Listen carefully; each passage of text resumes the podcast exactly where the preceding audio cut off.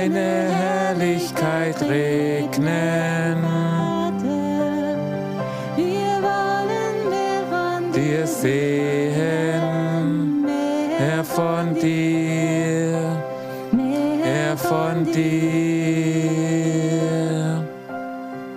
Wir Halten fest, wir halten fest, wir halten fest,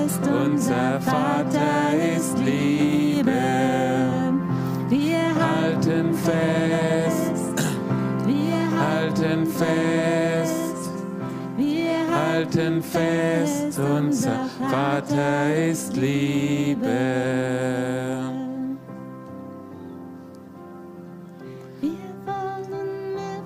Wir sehen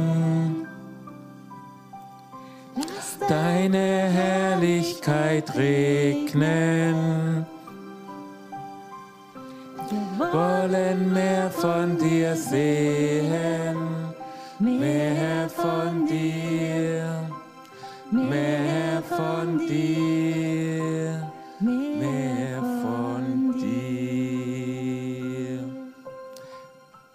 du es Sehnsucht danach hast, dann sag doch mal ganz laut Amen. Amen. Okay, ihr dürft Platz nehmen.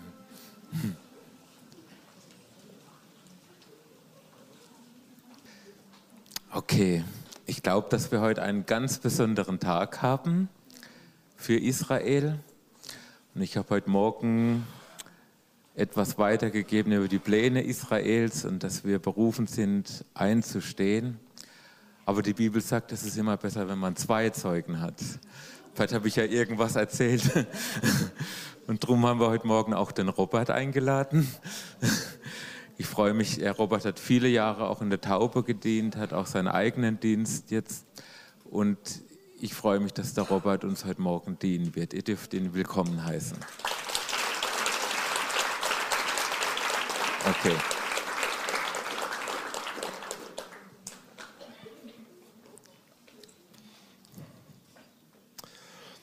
Ja, ich sehe, der Martin hat meinen Titel äh, gespitzt.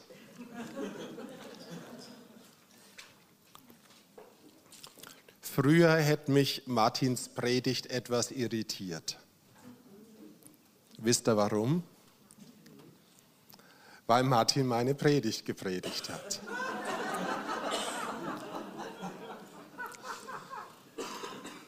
Aber als Martin angefangen hat mit Abraham, habe ich sofort in meinen Geist das Wort gehabt, zwei Zeugen. Und ich glaube, manchmal ist es so wichtig, ja, etwas wie doppelt zu hören. Wir haben vier Evangelien, ja.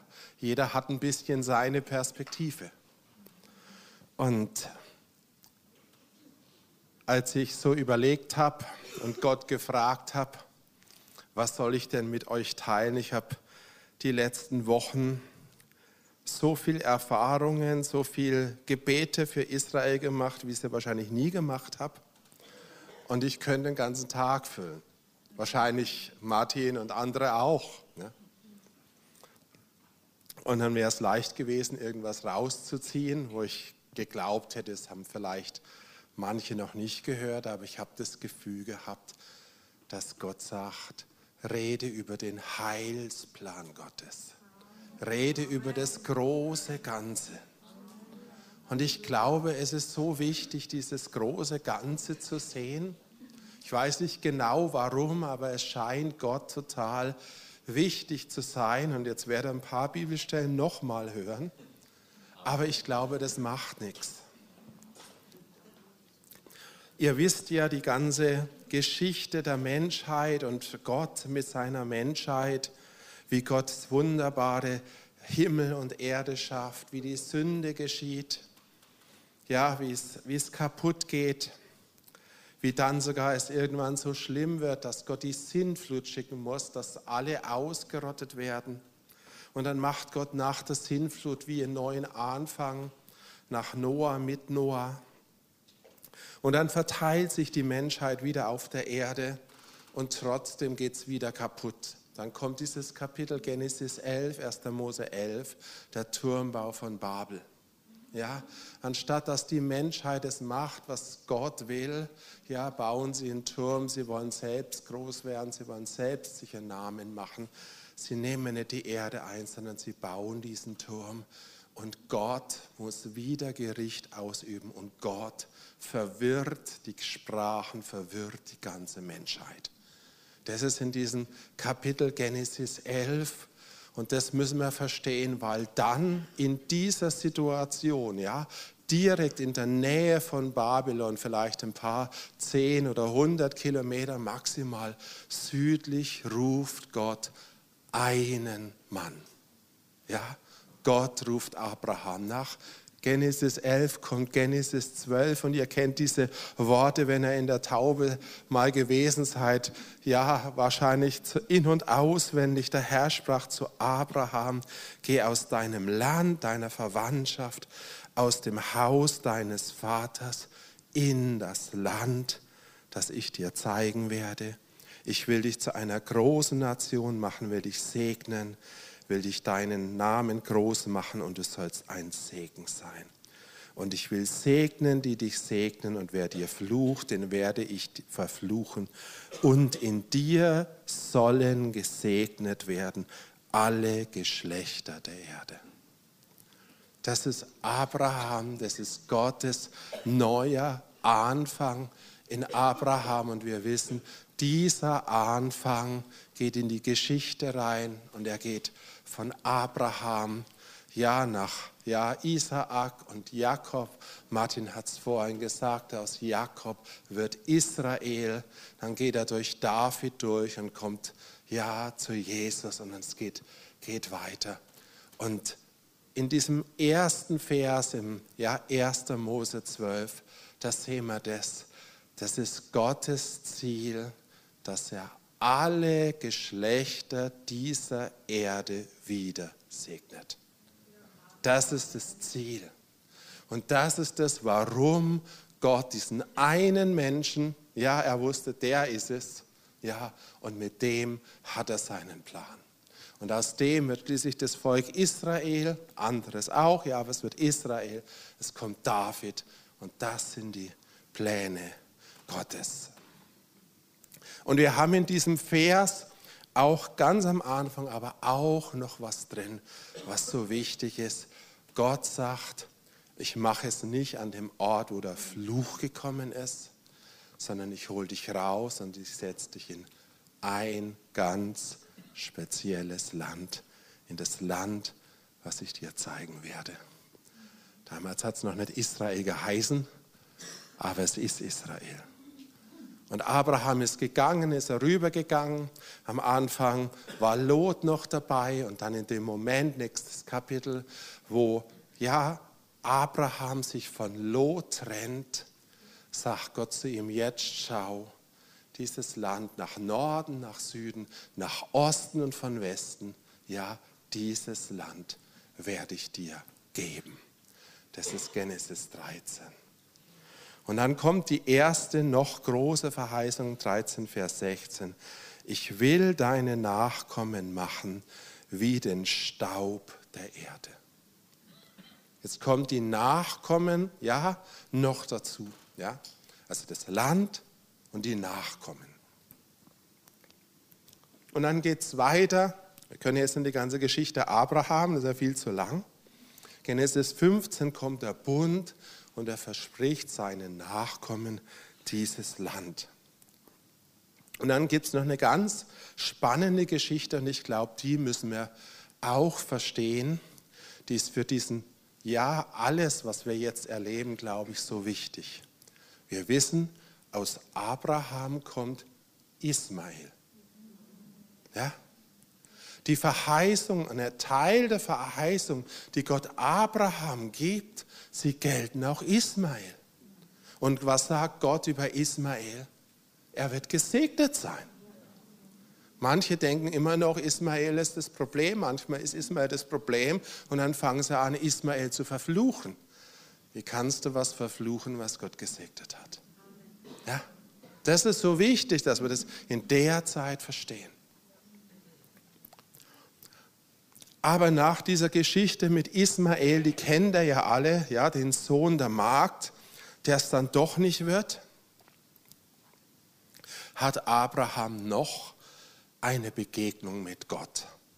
Eigentlich müsste ich korrekterweise sagen, hätte mich jetzt korrigieren müssen, Abraham hat eine Begegnung mit Gott. Weil damals war es noch Abraham. Gott ist erhoben, Gott ist weit weg. Ja? Und aus Abraham wird Abraham. Und aus Sarai wird Sarah. Es ist eine ganz tiefe Begegnung, die Abraham hat. Und dann wird Isaak geboren. Könnt ihr verstehen, dass das, was dann rauskommt, was anders ist, ein anderer Nachkomme, die, die vielleicht vorher gekommen sind? Manche haben es vielleicht erlebt, wenn du dich bekehrt hast und ist der Heilige Geist in dich reingekommen deine Frau vielleicht mit und du kriegst dann Kinder? Ist das ein Unterschied? Das sage ich jetzt nicht, damit die anderen sich schlecht fühlen, versteht mich. Aber da ist was drin. Und aus dieser ja, besonderen Begegnung, wo Abraham schon ganz nah bei Gott ist, kommen die Nachkommen. Und aus dieser Isaak wird Abraham dann gesagt, er kennt diese Geschichte auch, er soll Isaak opfern. Ja, hat Martin vorhin auch erzählt. Und dann, als er Isaak opfern will und Gott es sieht, ja, und Abraham nach Jerusalem kommt zum ersten Mal, auch wenn es damals wahrscheinlich noch nicht so hieß, sagt Gott, ich schwöre bei mir selbst, ich werde dich reichlich segnen und deine Nachkommen überaus zahlreich machen, wie die Sterne des Himmels und wie der Sand am Meer, und deine Nachkommenschaft wird das Tor ihrer Feinde in Besitz nehmen. Und vielleicht hört er was. Die Nachkommen werden wie der Sand am Meer und wie die Sterne am Himmel. Ja, seht ihr den Unterschied? Am Anfang kam das Sand am Meer und es kommen die Sterne am Himmel dazu. Und ganz viele, und ich glaube, dass es stimmt, Bibelausleger sagen, das ist in Abraham der Sand am Meer, ist das natürliche, der natürliche Segen, der durch Isaak Israel durchgeht, durch das Volk der Juden. Und der geistliche Segen, die Sterne am Himmel sind, ja, da wo es durchgeht, in das Geistliche, ja, es ist letztendlich Jesus und die, die durch Jesus, ja, wieder wiedergeboren werden. Ja, es ist auch eine Prophetie für uns. Ja. Also wir haben die geistlichen Nachkommen von Abraham und wir haben die fleischlichen Nachkommen. Ja? Und das, das wissen wir, das redet ja Paulus im Römerbrief ganz, ganz viel davon. Und dann gibt es so ein paar oder einen ganz speziellen Nachkomme oder zwei natürlich, der ist beides. Ja? Zuerst David. David ist im Geiste Nachkomme. Ja? An David geht diese Verheißung, diese geistliche Verheißung, aber auch ein natürlicher Nachkomme. Und dann natürlich Jesus. Jesus kommt ja, vom Fleisch her von Abraham, aber er kommt auch vom Geist her. Sind zwei solche Highlights, wo sich das verbindet. Und ja, in David gibt es natürlich ganz viele ja, starke Verheißungen, die das von Abraham aufnehmen. Ja, das zum Beispiel mit den, ja, die, die, die Feinde, äh, ja, das Tor der Feinde besetzen. Da heißt im Psalm 89 sogar, ich will seine Bedränger vor ihm zerschmettern. Und auf der anderen Seite, gleich im nächsten Vers, meine Treue und meine Gnade solle mit ihm sein. Und durch meinen Namen soll sein Horn erhöht werden. Also da haben wir schon, dass wir sehen, dieser Segen, der kommt, der, der kommen soll, er ist in einem Konfliktumfeld. Ja, wir wünschten uns immer, wahrscheinlich wir alle, oh Segen, komm doch einfach vom Himmel. Wenn du die Bibel durchliest, von A bis Z, ist es niemals so. Gott sagt, ich habe dir das Land gegeben. Ein paar hundert Jahre später zu Josua, nimm das Land ein für einen Krieg. Ja. Zu uns, ich habe dir die Verheißung gegeben. Kleiner Tipp, warte nicht, bis sie kommt, sondern nimm dein verheißenes Land ein. Es ist auch wichtig, dass wir verstehen, die Pläne Gottes werden nicht automatisch runterkommen, sondern sie gehen durch eine Auseinandersetzung durch. Versteht ihr? Deshalb ist David so eine wichtige Gestalt, weil David in der Zeit von Israel, da können wir lernen für uns jetzt, der hat Kriege führen müssen, damit Friede kam. Wir wollen immer Frieden ohne Krieg. Wisst ihr, was das ist? Humanismus. Es tut mir leid, aber es findest du in der Bibel so nicht. Wenn Jesus sein tausendjähriges Friedensreich aufrichtet, wie kommt er denn dann? Als Kriegsherr. Und er kam und führt Krieg. Offenbarung 19. Und was gibt es vorher? Matthäus 24. Kriege und Auseinandersetzungen. Das müssen wir verstehen. Versteht er jetzt schon ein bisschen, wie besonders diese Zeit ist? Und wie wichtig es ist, dass wir in dieser Zeit die richtige Haltung haben? Die ganze Welt schreit Friede, Friede, Friede. Sogar die Hamas schreit Friede. Und Israel weiß, was die Zeit bedeutet. Es ist eine Zeit des Krieges. Und es ist eine Zeit des Krieges, dass Friede kommen kann. So, aber ich muss ein bisschen weitermachen. Ich komme darauf zurück, weil das ist das Wichtige. Dann kommt Jesus. Und zur Zeit von Jesus, ja, geschieht dieses, sag's mal, kleine Drama auf der einen Seite und Gott hat es vorher gewusst, wie den Sündenfall und hat, glaube ich, das Drama schon eingeplant in seinem größeren Plan. Jesus kommt, ja, der Verheißung kommt und was geschieht? Israel lehnt ihn ab. Ja, irgendwie nicht zu verstehen, aber es geschieht. Und in der Zeit, ja, die irdischen Nachkommen lehnen ihn ab. Und dann macht Jesus sogar noch was, und das müssen wir auch verstehen. Er verflucht den Feigenbaum. Er kennt die Geschichte? Als er nach Jerusalem kommt, beim letzten Einzug von oben vom Ölberg her, verflucht er den Feigenbaum. Und wisst ihr, für welche Nation der Feigenbaum steht? Israel.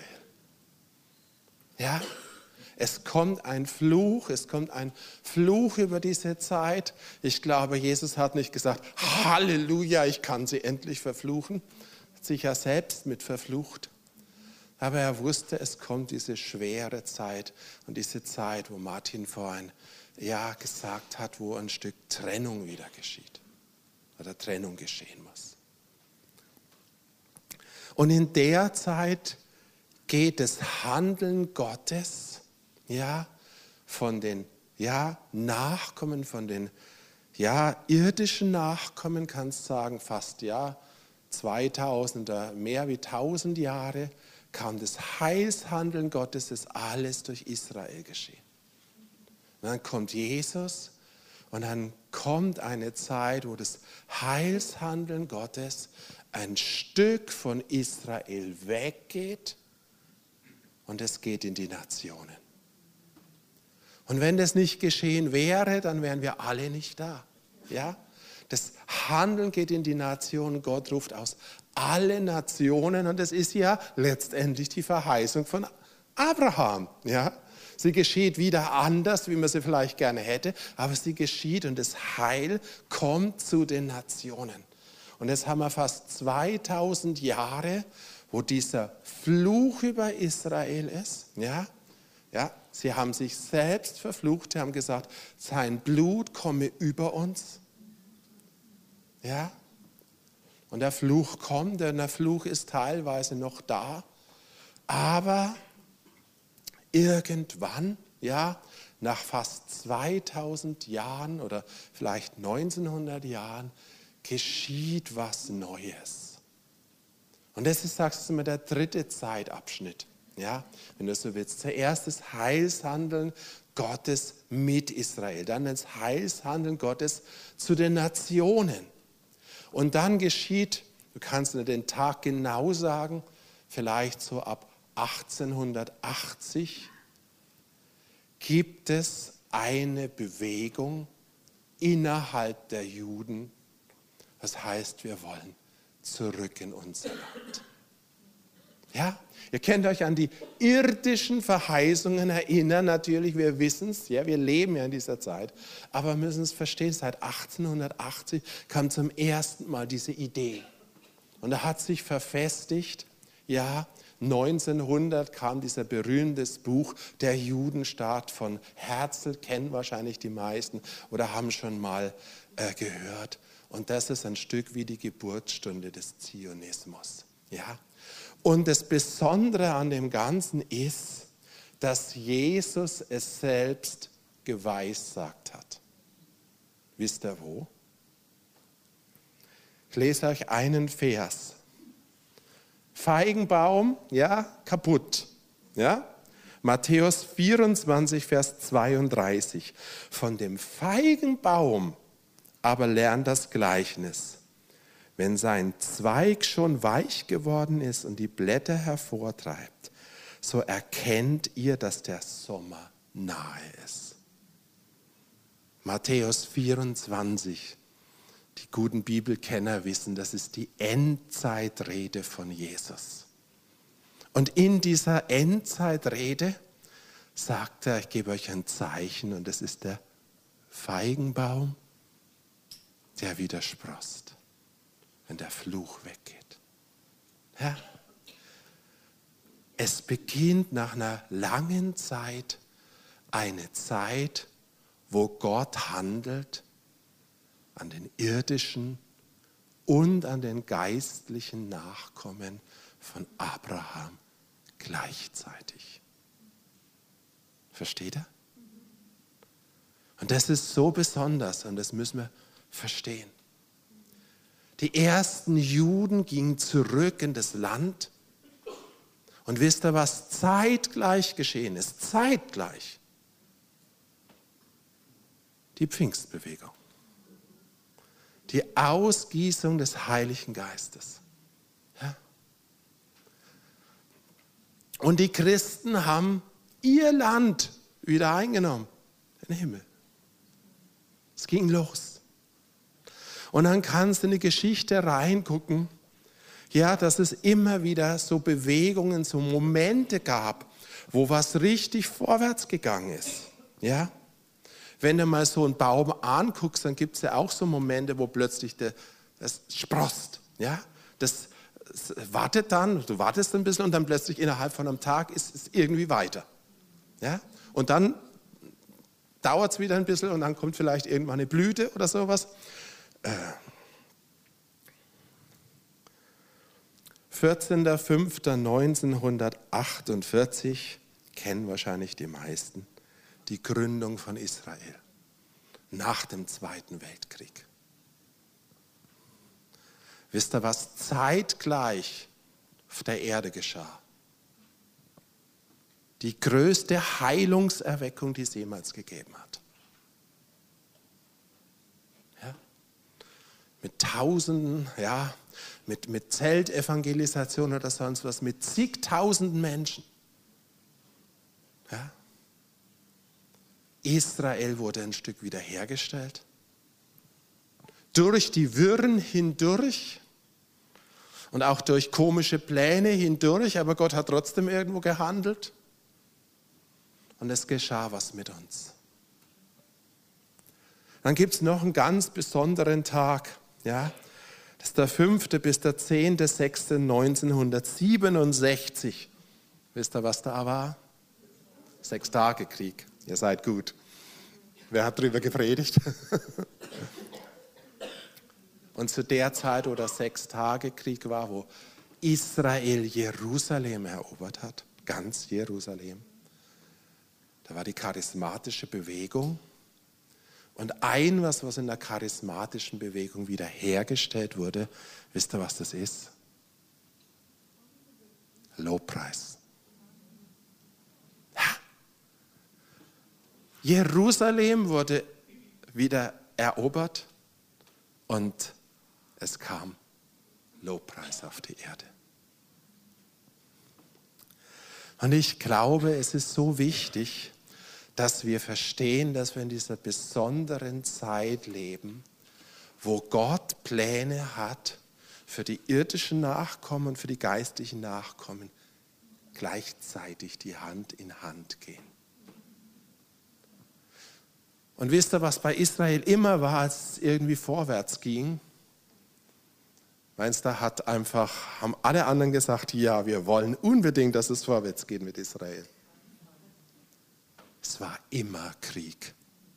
Es war immer Krieg. Ja.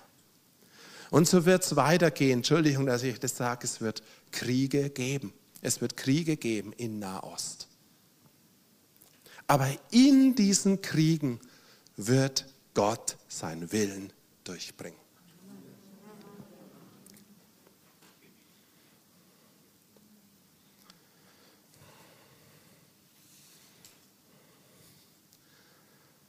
Ja, Martin hat noch geredet von Paulus, von den äh, Zweigen, die wieder eingepfropft werden. Die lasse ich jetzt weg.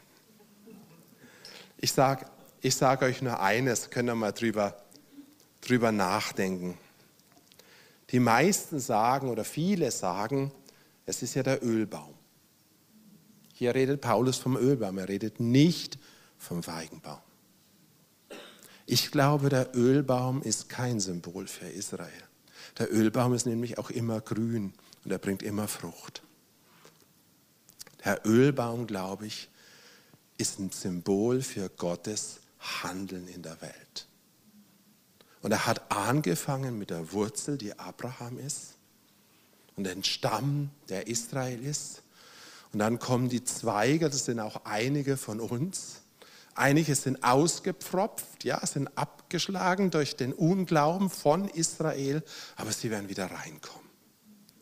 Und der Ölbaum ist auch immer ein Symbol, wenn das ja, guck's, in allen Kulturen übrigens, das Ölbaumzweig ist ein Symbol für Frieden.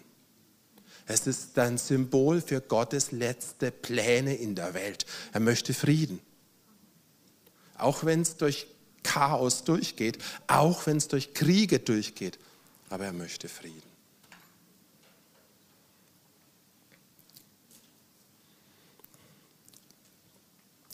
Ich möchte zurück auf diesen Krieg, weil ich glaube zutiefst in meinem Herzen, dass der Krieg, der jetzt ist, zugelassen ist von Gott.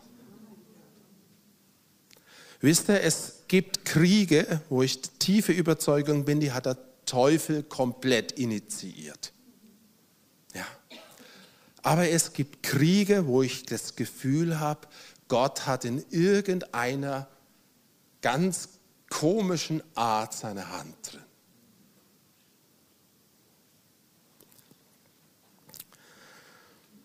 Und ihr kennt ja wahrscheinlich alle diesen Gazastreifen. Wisst ihr, wo dieser Gazastreifen liegt? Ja, ist das südlichste am Mittelmeer, das südlichste Ende von Israel. Deshalb sagen sie immer, es ist Israel Südens, obwohl Elat noch mal 200 Kilometer südlicher liegt. Ja, aber am Mittelmeer. Und wenn du es dir anguckst auf einer Karte, habe es dann die Zeit gehabt, sonst hätte ich euch eine Karte mitgebracht. Aber es ist wirklich das südliche Ende. Ja, und es ist nicht nur, und jetzt kommt es, das südliche Ende von Israel jetzt, sondern es ist tatsächlich das südliche Ende von Gottes Verheißung. In der Region von Gaza, ja, ein bisschen weiter südlich, ist dieser Strom Ägyptens. Ihr könnt es mal nach äh, auf einer Karte angucken bei Google Maps. Und es war immer die Grenze, die Gott gegeben hat. Gaza ist nicht nur irgendein Platz, sondern es ist der Grenzpflock. Es ist einer von den, sag's jetzt mal, vielleicht mehreren Grenzpflöcken, die Israel hat. Ja, eine Begrenzung. Und wenn du in die Geschichte reingehst, ja, äh, ich habe mal eine Bibelarbeit gemacht über Gaza. Äh, die würde ich euch gerne empfehlen, weil ich kann sie jetzt nicht halten. Aber es ist so spannend, einfach Gaza mal zu untersuchen. Ne? Aber Gaza sollte erobert werden vom Stamm Juda. Als Josua reinkam, hat Josua viele Kriege geführt, hat sie gewonnen, aber er konnte nicht alles machen, ja, in seiner Zeit. Und dann hat er das Land verteilt und er hat gesagt, welches Stamm noch welches Gebiet erobern muss. Und ihr werdet vielleicht schon ahnen, wisst ihr, welches Gebiet als allererstes genannt wird? Ich höre? Genau, Gaza. Ja, das Gebiet der Philister und Gaza wird als erstes genannt. Und wenn du dann weitergehst, dann merkst du, wie zentral dieses Gebiet offensichtlich zu sein scheint. Es ist ein Gebiet, was Israel gehört, was der Verheißung gehört. Und es ist eine, sagt es mal, von den Enden Israels. Ja, die Enden der Erde sehen das Heil Gottes. Was glaubt ihr, wenn die Enden Israel ja, das Heil Gottes sehen? Die Enden haben eine ganz spezielle Rolle. Ja? Also Gaza hat eine ganz spezielle Rolle. Dann hat Israel nicht geschafft, ja, hat das Gebiet nicht erobert. Was ist passiert? Die Philister haben es übernommen und es wurde zur größten Bedrohung von Israel. Und es ging sogar so weit zur Zeit von Simson, heißt denn die Philister regierten damals über Israel, herrschten über Israel. Und dann kam Simson und dann kam David. Und wogegen hat David Krieg geführt? Gegen die Philister. Ja? Und diese Geschichte kennen wir alle. David hat was gemacht. Und jetzt komme ich wieder so ein Schlenker dazu. Bevor David Jerusalem eingenommen hat, auch unter Kriegen, musste er einen anderen Krieg führen. Und das war der Krieg gegen die Philister. Es war ein Krieg in das Gebiet, was Juda gehört hat ja, gehören sollte. Und er musste es einnehmen.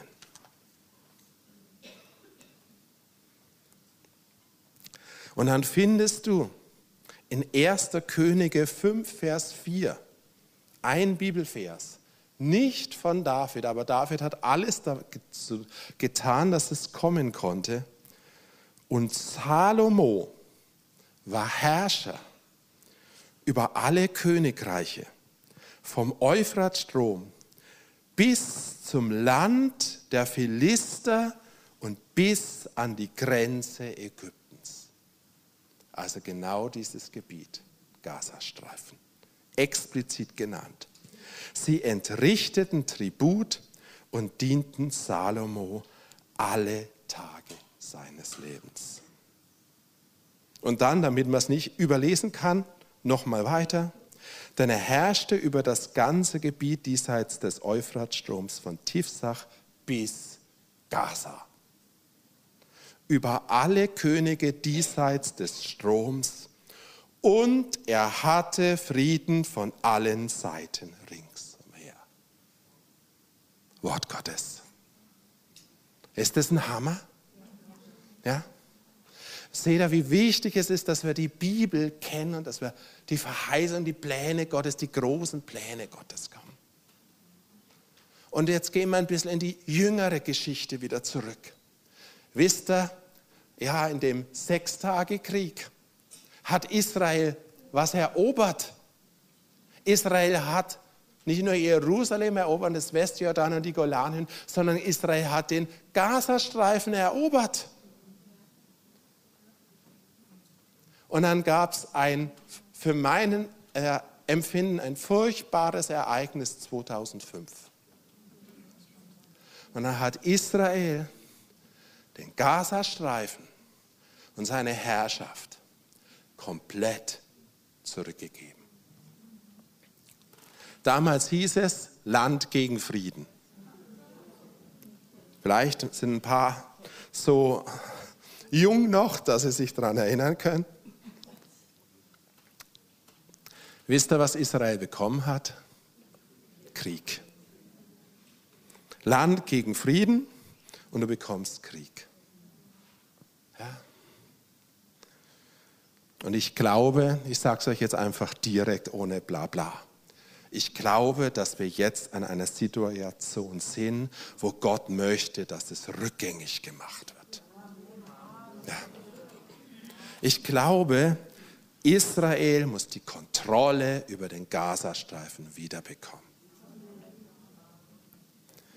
Und die Folge davon wird nicht Krieg sein, sondern Friede. Und die ganze Welt wird uns sagen, es wird Krieg geben. Aber Gott sagt, es wird Friede geben. Und das heißt jetzt nicht, versteht mich bitte nicht falsch. Das heißt jetzt nicht, dass ich jetzt mit Bomben und am besten mit einer Atombombe das Gebiet platt machen soll, sondern es geht darum, dass Israel eine Herrschaft wiederbekommt. Und wenn du die Bibel genau liest, ich empfehle es euch, sie wirklich genau zu lesen, es heißt hier nicht, dass die Völker ausgerottet wurden, sondern es heißt, dass Salomo die Hand über andere Völker hatte. Ja? Du musst kein Volk ausrotten und du musst auch keine Palästinenser ausrotten. Absolut nicht, im Gegenteil. Aber du musst sie von einer falschen Herrschaft befreien. Ja?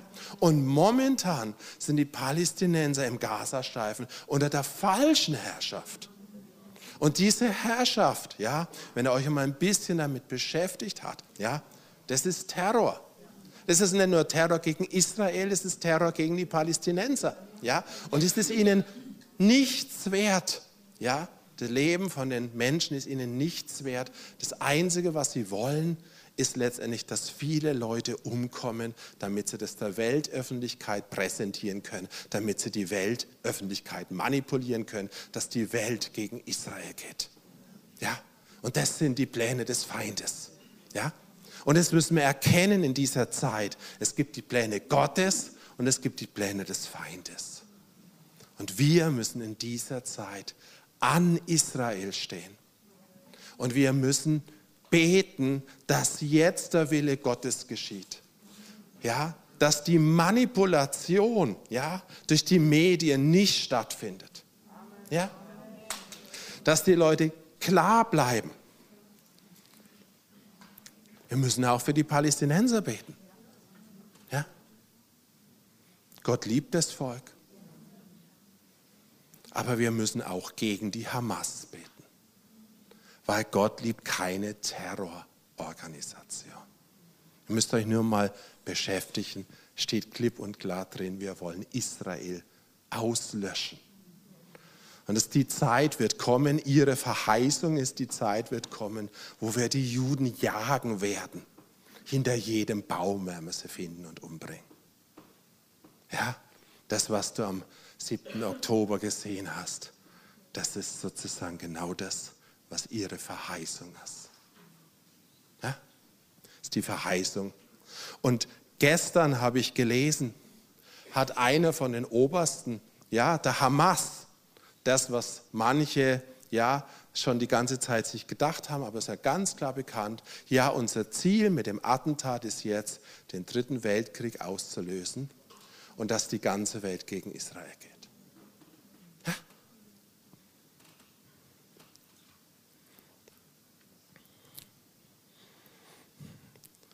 Bin ein bisschen von meinem Konzept weg, macht ja nichts. Ich ich hoffe, euch interessiert es.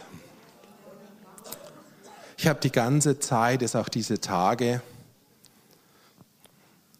während ich im Bett lag mit mein, meiner Erkältung, ich die ganze Zeit für Gaza, für Israel gebetet. Und Gott hat so viel geredet, Gott hat so viel gezeigt.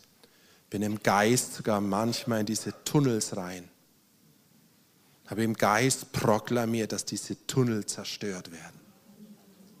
Wisst ihr, was die gemacht haben? Die haben eine dämonische Stadt gebaut unter der Erde. Ja? Und wisst ihr, was ich glaube? Wenn wir verstehen, dass in dieser Zeit unser Tun, ja, als Christen mit dem Tun von Israel, mit dem Werk Gottes zu tun hat, dann, dann hat es so eine Kraft, wenn wir da reingehen.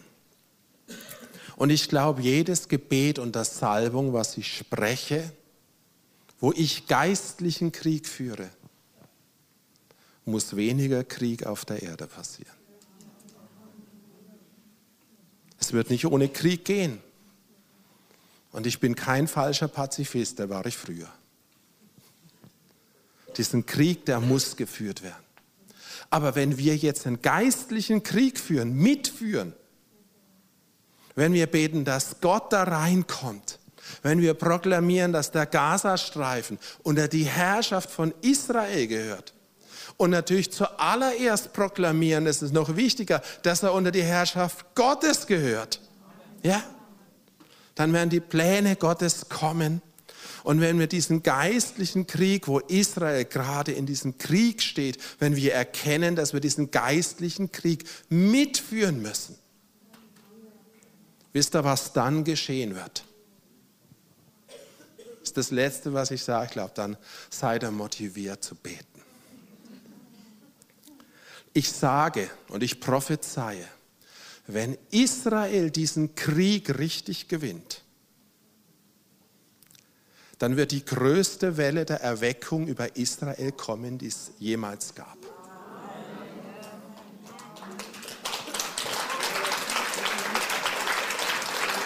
Aber das ist nicht mein Ziel.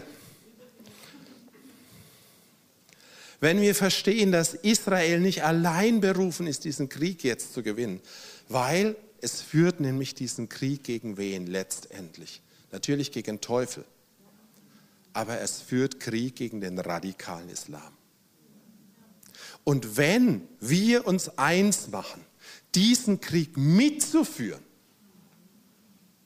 dann wird Erweckung kommen über Europa.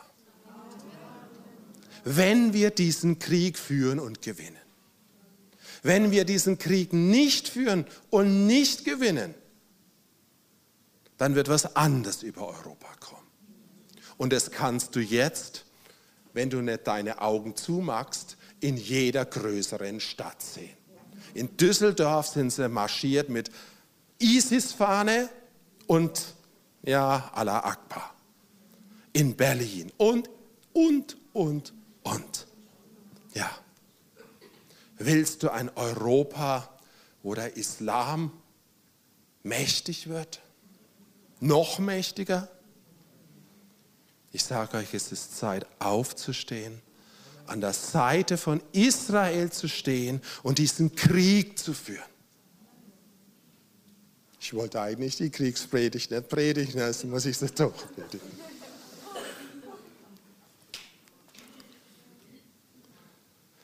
David hat den Krieg geführt gegen die Philister. Er hat Goliath gekillt, hat ihn den Kopf abgeschnitten. Das ist das Einzige, wo ich mich freue, dass jemand den Kopf abgeschnitten haben ist.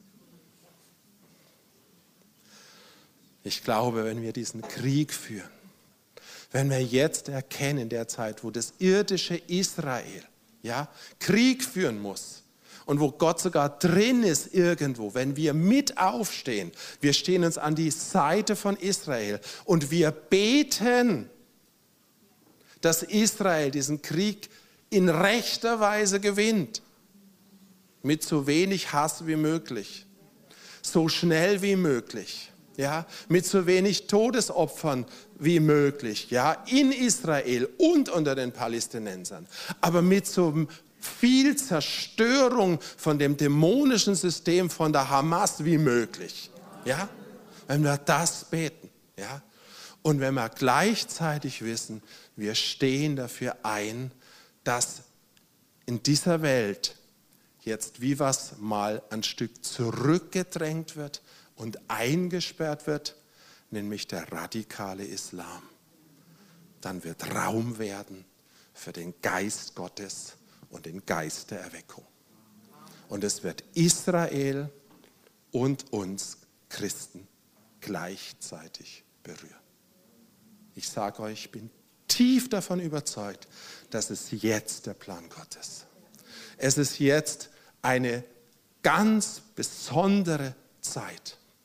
Es sind vielleicht ein paar besondere Wochen, wo Gott uns ruft wo Gott uns vielleicht so ruft wie nie zuvor. Und wo Gott dich ruft. In Jesu Namen. Amen. So, Ina, Ina, Ina, Ina.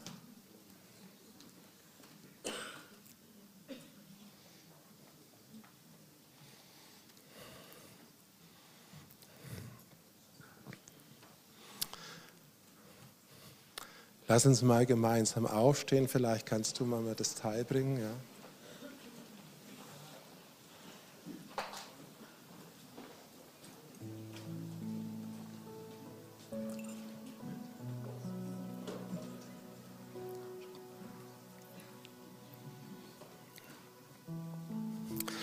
Streck doch mal deine Hand mit mir in Richtung von Israel.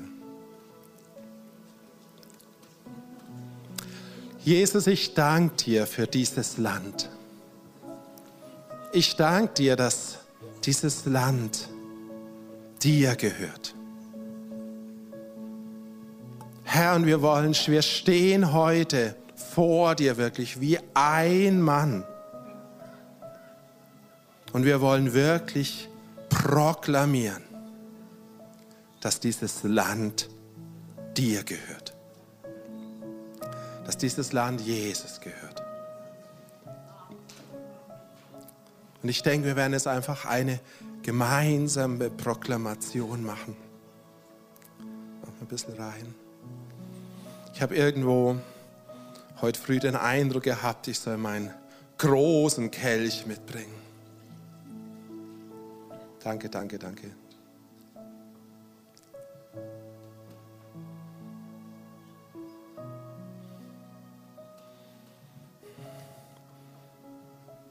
Vielleicht können wir diese Proklamation gemeinsam machen. Jesus, wir stehen vor dir. Wir stehen vor deinem Thron. Und wir proklamieren heute, Gaza gehört dir. Gaza gehört dir. Gaza gehört dir. Es ist dein Land. Und es gehört zu dem Land Israel. Und es wird unter deiner Herrschaft sein. Und es wird eine gerechte Herrschaft sein. Und Friede wird kommen. Wenn du Herr über Gaza bist. In Jesu Namen. Amen.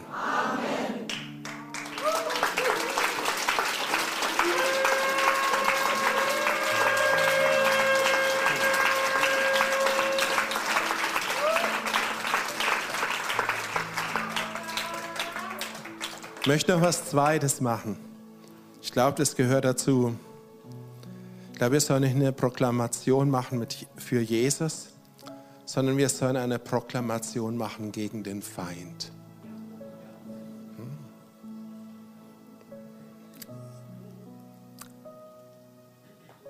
Du Macht von Gaza, der du in den Himmeln thronst. Wir verkünden heute, Wir verkünden heute Gottes, Gericht Gottes Gericht über dich. Und wir sagen gemeinsam, wir sagen gemeinsam Gaza, ist gefallen. Gaza ist gefallen. Gaza ist gefallen. Gaza ist gefallen. Gaza ist gefallen. Und du wirst dann Macht verlieren.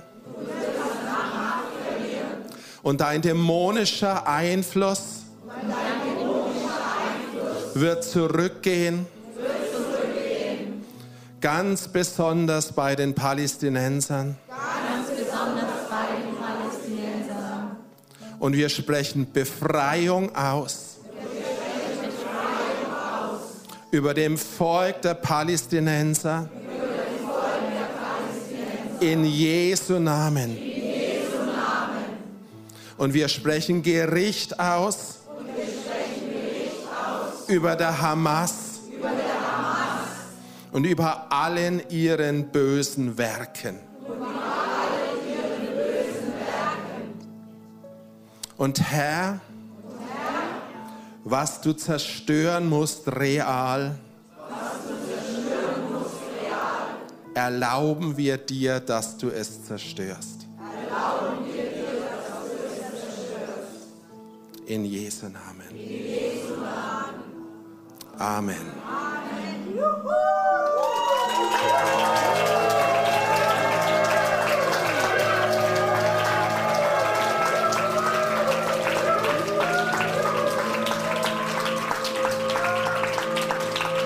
Korananana Saya Lachora.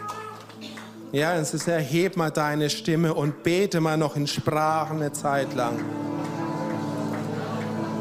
Und wenn du auch ein Kriegsgebet hast gegen diese Mächte, dann lass es heraus.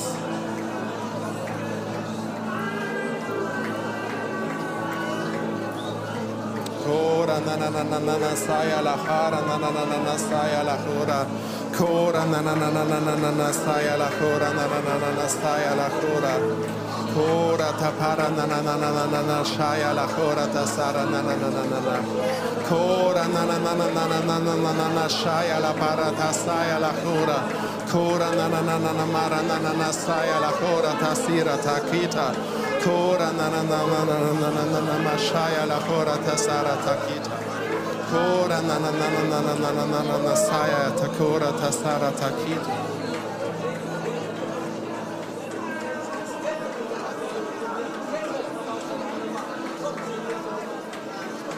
Kora na na na na na na saya la kora. Kora na na na na na na na na na sara ta kora. Herr, wir proklamieren deinen Sieg. Wir proklamieren deinen Sieg.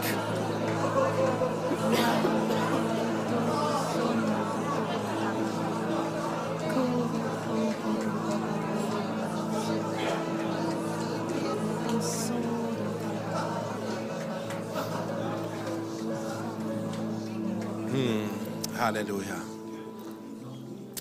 Ich habe noch den Eindruck, dass wir am Schluss nur dieses Lied singen sollen. Der König lebt. Preist ihn den Auferstandenen. Ist so ein starkes Lied. Singst bewusst. Erstens, der König lebt. Er lebt für Israel, er lebt für die Palästinenser und er lebt auch für den Gazastreifen. Ja. Und dann heißt Finsternis lag auf der Welt. Ja. Momentan liegt ein Stück Finsternis auf der Welt. Dann heißt es in dem Lied, doch nicht von Dauer war des Todes Sieg. Ja, denn Jesus lebt. Im Römer 11 heißt es am Schluss, wenn die Pfropfen, wenn die Ölbaum wieder eingepfropft werden, die Zweige, das wird nichts anderes sein wie Auferstehung von den Toten. Wenn die Pläne Gottes geschehen jetzt, es wird nichts weiter sein wie ein Stück Auferstehung von den Toten. Lasst uns dieses Lied im Glauben, voller Jubel und voller Dankbarkeit singen. Amen. Der König lebt, heißt ihn den Auferstandenen, er hat den Tod.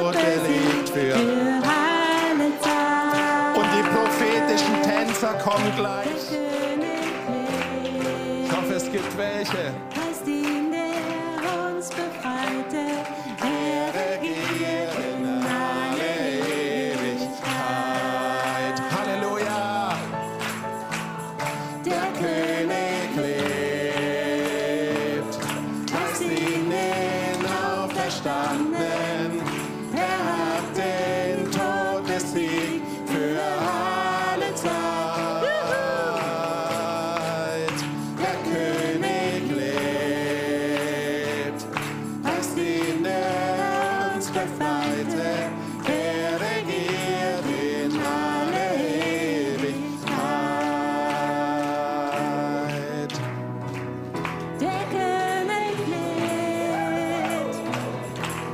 Amen.